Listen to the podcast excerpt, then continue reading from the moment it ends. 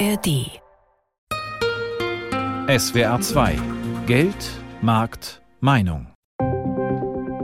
Das Wirtschaftsmagazin heute mit Tobias Frei. Die Bahn kommt. Wir alle kennen noch diesen Werbespruch von früher. Mittlerweile müsste er allerdings ergänzt werden. Die Bahn kommt meistens zu spät.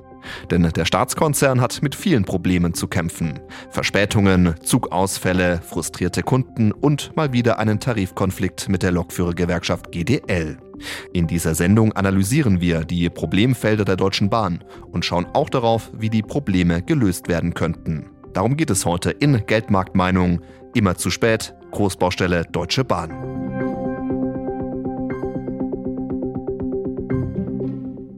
Es ist wirklich erschreckend, wenn man sich die Pünktlichkeitsbilanz der Deutschen Bahn in diesem Jahr anschaut. Die Pünktlichkeitsquote bei den Fernzügen liegt im Schnitt nur bei 65 Prozent. Der Tiefpunkt war im November. Da kam nur gut jeder zweite ICE und Intercity-Zug pünktlich an. Die Fahrgäste brauchen aktuell starke Nerven, wenn sie auf den Bahnverkehr angewiesen sind. Unser Reporter Wolfgang Brauer hat sich einmal umgehört, was die Passagiere in diesem Jahr schon erlebt haben. Deutsche Bahn ist eine gute Sache. Die Umsetzung ist halt schwierig, weil da sehr lange sehr viel Geld gespart wurde und das merkt man einfach an den Verspätungen. Ich bin viel arbeitend unterwegs und würde mich freuen, wenn die Bahn da ein Schippchen drauflegen würde und für bessere Pünktlichkeit sorgen würde. Die Bahn hat nicht so viel Mittel und hat auch eine Beamterstruktur, die sie noch gehalten hat. Ich komme jetzt hier gerade an mit eine Stunde Verspätung etwa. Würde mich über ein bisschen mehr Zuverlässigkeit freuen. Sagen diese Passanten vor dem Mannheimer Hauptbahnhof. Harte Klagen über die Bahn gibt es keine. Vielleicht haben die extremen Bahnkritiker dem Verkehrsmittel schon lange den Rücken gekehrt, aber auch Bahnenthusiasten sind frustriert, so wie Henning Müller. Er ist IT-Spezialist bei einer deutschen Großbank und pendelt seit 15 Jahren von der Pfalz nach Frankfurt. Also gefühlt ist, glaube ich, mittlerweile kein Zug pünktlich. Insgesamt aber ist die Pünktlichkeit einfach wirklich unterirdisch. Ja, das muss man einfach sagen. Ja, ich habe gestern wieder auf der Hinstrecke 20 Minuten, auf der Rückstrecke 20 Minuten allein bis Mannheim gehabt. Und dann kommt halt eben der Anschlussverlust dazu. Jetzt haben wir ja hier noch das Problem, dass der Fahrplan wieder ausgedünnt wurde. Da kommt dann auch halt eben mal schnell eine Stunde zusammen. Also ich bin Stammkunde beim Service der Fahrgastrechte. Das ab einer Stunde Verspätung für eine Teilerstattung des Fahrpreises sorgt.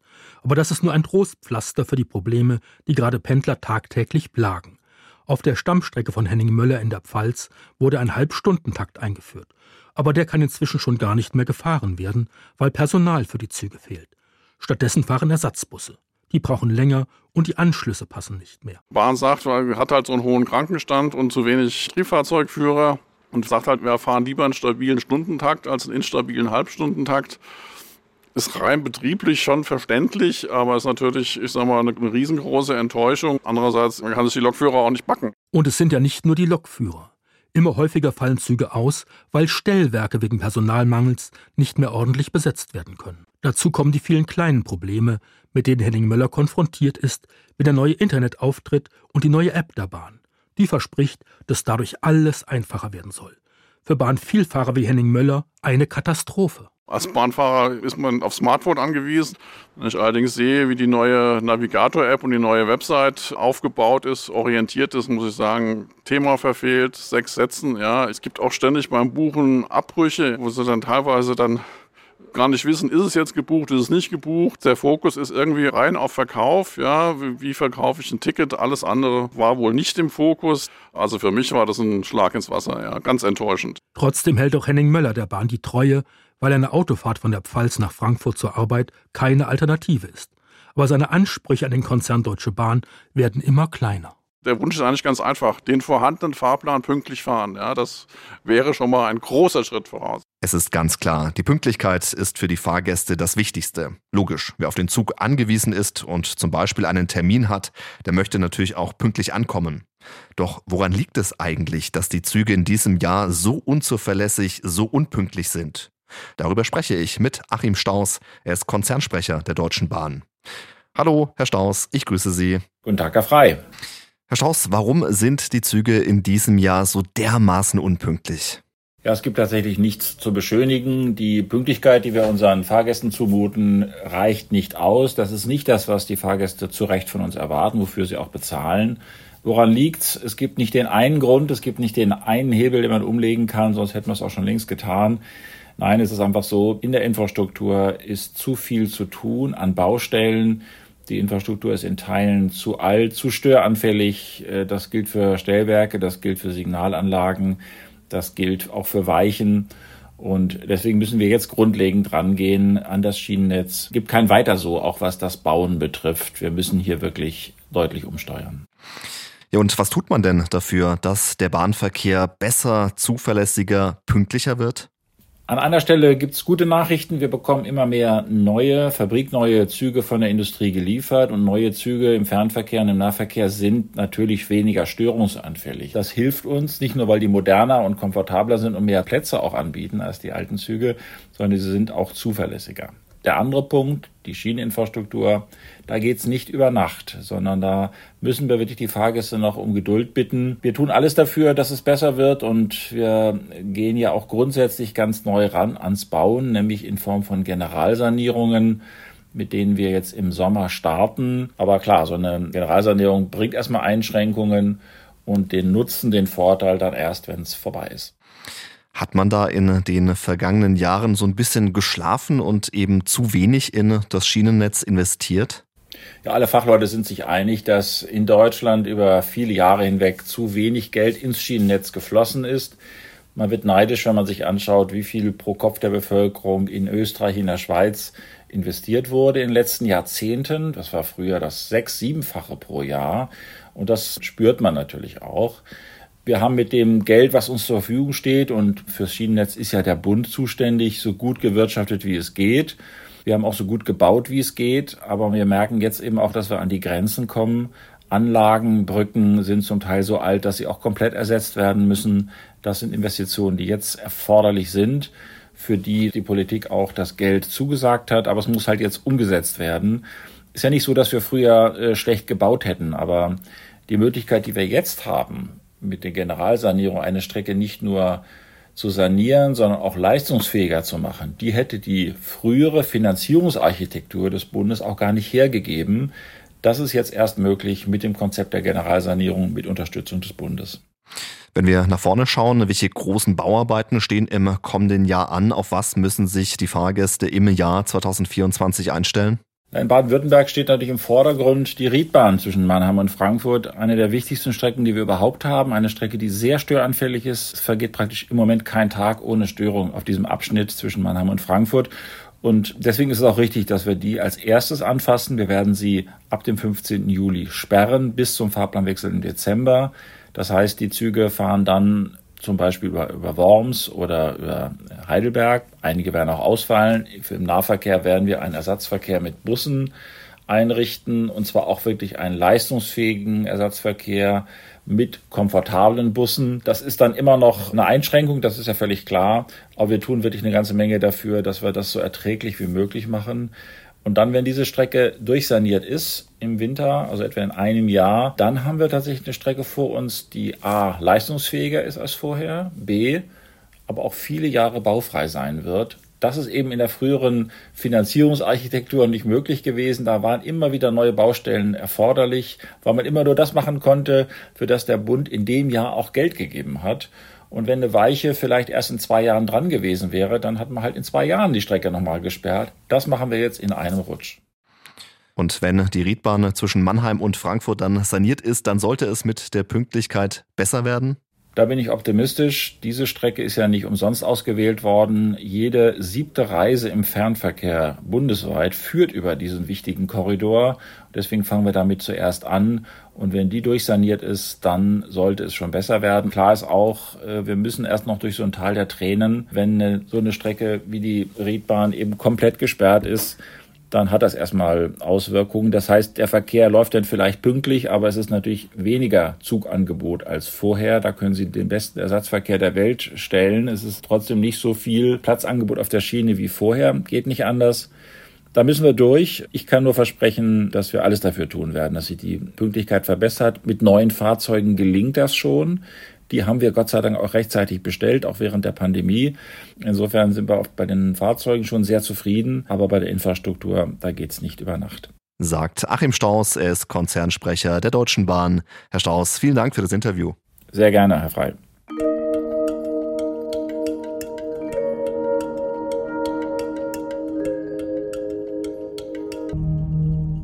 Wir haben es gerade gehört. Es tut sich was im Bahnverkehr. Es werden neue Züge angeschafft und marode Strecken saniert. Doch nicht nur die Infrastruktur ist wichtig, sondern auch das Personal. Seit Jahren schon fehlen der Deutschen Bahn Mitarbeiter. Immer wieder fallen deshalb Verbindungen kurzfristig aus, weil Mitarbeiter erkrankt sind und es keinen Ersatz gibt.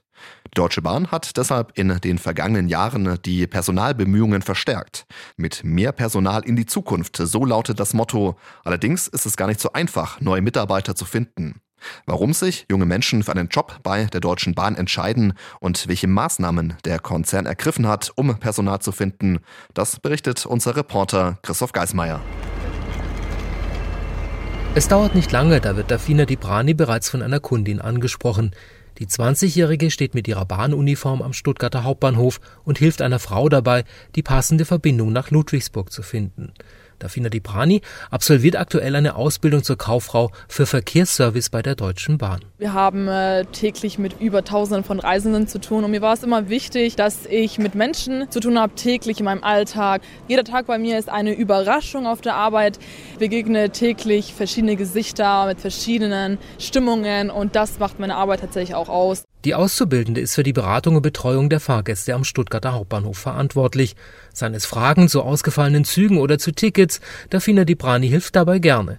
Sie hat sich ganz bewusst für eine Ausbildung im Bahnverkehr entschieden, auch um mitzuhelfen, dass sich das Image der Deutschen Bahn verbessert. Mir macht es am meisten Spaß, wenn ich den Reisenden ein Lächeln ins Gesicht zaubern kann, wenn ich ihnen bei einer kleinsten Frage helfen konnte. Es gibt durchaus Reisende, die sehr, sehr viel Dankbarkeit zeigen und wenn ich dann sehe, okay, den Leuten äh, habe ich weitergeholfen, dann ist es für mich eben so eine Freude. Für die Deutsche Bahn ist es extrem wichtig, neue Mitarbeiter für sich zu begeistern. Denn auch der Staatskonzern leidet unter dem Fachkräftemangel. Immer häufiger fallen deshalb Züge aus, weil Mitarbeiter fehlen. Mit einer Ausbildungsoffensive versucht die Deutsche Bahn die Pünktlichkeit zu verbessern. Gesucht werden Auszubildende in fast allen Bereichen, Lokführer, Fahrdienstleiter, Zugbegleiter, aber auch Kaufleute und IT-Spezialisten. Wir betreiben tatsächlich einen immensen Aufwand und stellen das Thema Personalgewinnung absolut in den Fokus. Das sagt Carla Beige. Sie leitet bei der Deutschen Bahn die Personalgewinnung im Südwesten. Der Konzern ist seit Jahren auf Karriere- und Jobmessen aktiv und veranstaltet Bewerbercastings an Bahnhöfen und in Zügen. Außerdem hat das Unternehmen die Bewerbungshürden gesenkt. Ein Anschreiben ist nicht mehr notwendig. Bewerben kann man sich teilweise sogar per Chatbot auf der Bahn-Homepage. Als allererstes bauen wir Hürden ab im Bewerbungsprozess. Und die Bewerbung ist denkbar einfach. Das funktioniert entweder vom mobilen Endgerät oder vom Laptop aus mit ganz wenigen Klicks innerhalb weniger Sekunden bis Minuten. Mittlerweile schaut der Konzern nicht mehr nur auf dem deutschen Arbeitsmarkt nach Mitarbeitern, sondern sucht auch in anderen Ländern nach passenden passenden Arbeitskräften. Zum Beispiel in der Türkei, in Griechenland oder in Tunesien. Carla Beige von der Deutschen Bahn. Wir leben ja in einer zunehmenden Internationalisierung. Wir möchten einfach keine Gruppe von potenziellen Arbeitnehmenden ausschließen. Und es ist natürlich wahnsinnig spannend, da auch aus dem Ausland Arbeitnehmende zu finden. Das ist auch ein Riesengewinn. Zurück am Hauptbahnhof in Stuttgart. Dafina Dibrani hat ihre Ausbildung zur Kauffrau für Verkehrsservice fast geschafft. Sie ist bereits im dritten Lehrjahr. Da die Deutsche Bahn ihren Azubis eine Übernahme garantiert, weiß Dafina, dass sie auch nach ihrer Ausbildung einen sicheren Arbeitsplatz hat. Und mit dem Job im Bahnverkehr hat sie auch ihren Traumjob gefunden. Tatsächlich, ja, hätte ich nicht gedacht. Ich bin total zufrieden. Ich freue mich auf die nächste Zeit. Ich liebe es, äh, den Kunden weiterzuhelfen. Stand jetzt, ich bin total zufrieden. Mit mehr Personal gegen die Unpünktlichkeit. Die Deutsche Bahn sucht händeringend nach Mitarbeitern. Um das Bahnpersonal geht es auch in der aktuell laufenden Tarifrunde zwischen der Deutschen Bahn und der Lokführergewerkschaft GDL. Immer wieder kracht es da extrem. In dem Tarifkonflikt steckt richtig viel Zündstoff. Darunter leiden dann auch die Fahrgäste. Denn es gibt ein Wort, das der Chef der GDL, Klaus Wieselski, sehr gerne benutzt. Streiks. Wir setzen den Streik fort. Zum Streik gehören immer zwei. Der Warnstreik, unbefristete Streiks stehen für uns derzeit nicht zur Debatte. Die Tarifverhandlungen laufen schon seit Anfang November, doch eine Einigung, die ist bislang nicht in Sicht. Woran liegt das? Warum hakt es in den Tarifverhandlungen und wie könnte es weitergehen? Darüber spreche ich mit Professor Alexander Eisenkopf. Er ist Leiter des Lehrstuhls für Wirtschafts- und Verkehrspolitik an der Zeppelin-Universität in Friedrichshafen. Hallo, Herr Eisenkopf, ich grüße Sie. Grüß Gott, Herr Frei. Heißenkopf, es gibt ja zwei relevante Bahngewerkschaften, die Gewerkschaft Deutsche Lokomotivführer und die Eisenbahn- und Verkehrsgewerkschaft. Die GDL ist im Vergleich zur EVG deutlich kleiner, hat auch weniger Mitglieder. Aber warum ist diese Gewerkschaft in den Tarifverhandlungen trotzdem so unangenehm für die Deutsche Bahn? Tarifverhandlungen sind, glaube ich, immer unangenehm für beide Seiten. An der Stelle muss man sagen, dass die GDL ja eine spezifische Position hat, weil sie sozusagen das Herzstück der Eisenbahn vertritt. Sie vertritt ja insbesondere die Lokführer und Teil der Zugbegleiter. Das heißt, hier wird der Eisenbahnbetrieb im Kern angegriffen, wenn es da zu Streiks kommt oder wenn am Ende des Tages da was nicht funktioniert. Deswegen hat die GDL schon mal hervorgehobene Machtposition, obwohl sie natürlich, wie Sie gesagt haben, viel kleiner ist als die EVG. Ist es auch so eine Art Machtkampf, eine Machtdemonstration der GDL? Die GDL ist traditionell eine kämpferische Organisation. Das hängt, wie gesagt, zusammen mit dem Selbstverständnis der von ihr vertretenen Betriebsgruppe. Das sind eben die Eisenbahner, ja, nicht die in den Büros sitzen und sich irgendwas ausdenken, sondern die vor Ort eben hier die Züge fahren. Das sind die echten Eisenbahner, die auf dem Zug sitzen. Und der Weselski war ja selber auch Lokführer, wenn ich das richtig in Erinnerung habe. Und er ist natürlich auch die Galionsfigur an der Stelle dieser GDL. Da gibt es auch einen Überbietungswettbewerb, würde ich das nennen, zwischen den Gewerkschaften. Man ist immer so in der Position, dass man eigentlich kleiner ist und in weniger Betrieben die Mitsprache hat bei der DB insgesamt. Aber umso wild entschlossener ist man, solche Ziele durchzufechten. Ja, die GDL fordert ja unter anderem 555 Euro mehr Geld und eine Verkürzung der wöchentlichen Arbeitszeit von 38 auf 35 Stunden. Das ist so ein bisschen der Knackpunkt in den Tarifverhandlungen. Wie realistisch ist aus Ihrer Sicht diese Forderung der kürzeren Arbeitszeit? Man reiht sich da ein bisschen die Augen. Einerseits wird man sagen, ja, bei den Verhandlungen über den eigentlichen Tarifvertrag, also über die Lohnerhöhungen, die Anpassung der Gehälter und Löhne, da liegen die Vorstellungen ja gar nicht so weit auseinander. Aber dann kommt jetzt die GDL um die Ecke mit einer Forderung, die ja gar nicht in die Zeit passt, zu sagen, wir reduzieren jetzt pauschal die Arbeitszeit der im Schichtdienst arbeitenden Eisenbahner, Lokführer insbesondere von 38 auf 35 Stunden. Da sagt die Bahn zu Recht, okay, da müssen wir also Tausende zusätzlicher Lokführer einstellen, um den Betrieb zu gewährleisten. Und die Frage ist, woher nehmen und nicht stehlen? Also die stehen ja an der Stelle nicht ohne weiteres zur Verfügung. Das ist, glaube ich, eine Forderung, wo sie Schiffbruch erleiden werden. Sie haben den GDL-Chef angesprochen, Klaus Weselski, der ist ja als Hardliner bekannt, als unangenehmer Verhandlungspartner und es steht auch fest, dass er bei der GDL nächstes Jahr nicht mehr dabei sein wird, er wird sich nicht mehr zur Wiederwahl stellen. Welche Rolle spielt es denn, dass er jetzt quasi seine letzten Tarifverhandlungen führt? An der Stelle menschelt es natürlich gewaltig, wie Sie gesagt haben. Das ist der letzte große äh, Bewährungsauftrag für ihn. Und da will er natürlich für seine Truppe das Maximale rausholen und an der Stelle natürlich auch selber sozusagen in die Geschichte der GDL eingehen als der Vorsitzende, der jetzt die 35-Stunden-Woche für seine Leute erstritten hat. Das ist natürlich dann so eine Art historische Leistung, die er sich als Orden ans Revers heften möchte. Also das ist ja so, wo Wirtschaft passiert, da agieren ja Menschen und es geht nicht nur um Sachfragen, sondern immer auch um persönliche Befindlichkeiten, Animositäten, Ehrgeiz etc. Und das sieht man hier ganz deutlich, glaube ich. Wie stehen aus Ihrer Sicht die Chancen, dass es in diesem Tarifkonflikt zeitnah zu einer Einigung kommen wird? Die Frage ist immer, was zeitnah ist, was man unter zeitnah versteht. Also zeitnah ist für mich innerhalb von vier bis sechs Wochen, so würde ich es verstehen für mich und das sehe ich absolut nicht. Man hat ja gesagt, jetzt aktuell haben wir bis Januar sozusagen ein Versprechen, sozusagen die, die allergnädigste Zusage, dass man dann nichts machen wird, dass man also den Weihnachtsfrieden her der Leute, die Bahn fahren wollen, und die Familie besuchen wollen, nicht stört. Aber die Urabstimmung läuft ja gerade und wenn die, und das ist zu erwarten, so ausgeht, dass man also hier ein positives Votum hat, um reguläre Streiks zu beginnen, dann geht's Mitte Januar, denke ich, dann wieder los und das alles äh, zum Verdruss der Bahnkunden, die dann nicht wissen, ob sie ihre Termine wahrnehmen können, ob sie ankommen oder nicht. Sagt Professor Alexander Eisenkopf. Er leitet den Lehrstuhl für Wirtschafts- und Verkehrspolitik an der Zeppelin-Universität in Friedrichshafen. Herr Eisenkopf, vielen Dank für das Interview. Ich danke Ihnen.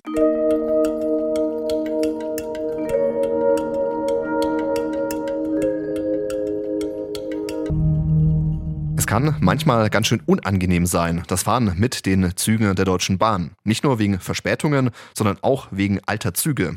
Ich kann mich noch gut an die Regionalzüge von früher erinnern, die sogenannten Silberlinge, bei denen grundsätzlich immer die Türen geklemmt haben.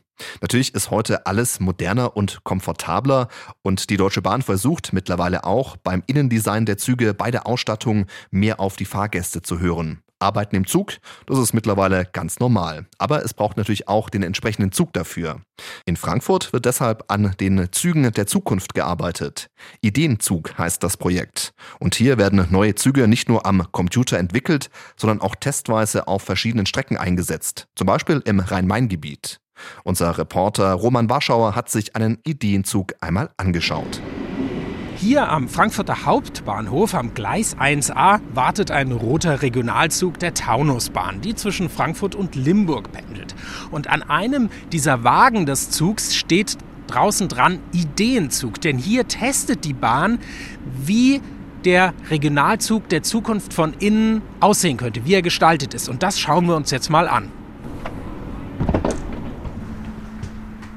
Bin jetzt hier in einem dieser klassischen Doppelstockwagen, die man aus dem Regionalverkehr kennt.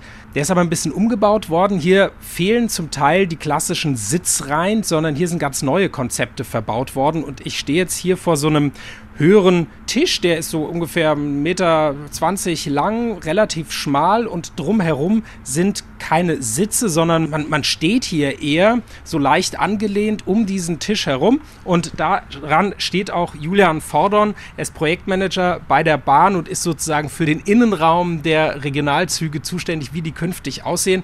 Was ist denn das hier für eine Stehgruppe, würde ich mal sagen? Das hier ist unser sogenannter Gruppenreisebereich. Hier haben wir überlegt, wie man als Gruppe, die sich ja unter Pendlern vielleicht kennt, wenn sie morgens zum Büro fährt, anders aufhalten kann. Eben in dem Sinne, dass man sich einfach bequem anlehnt, dass man so einen, so einen Tisch oder so eine Theke quasi zwischen sich hat. Könnte man einen Laptop draufstellen oder kann sich auch beim Getränk im Prinzip zusammenfinden.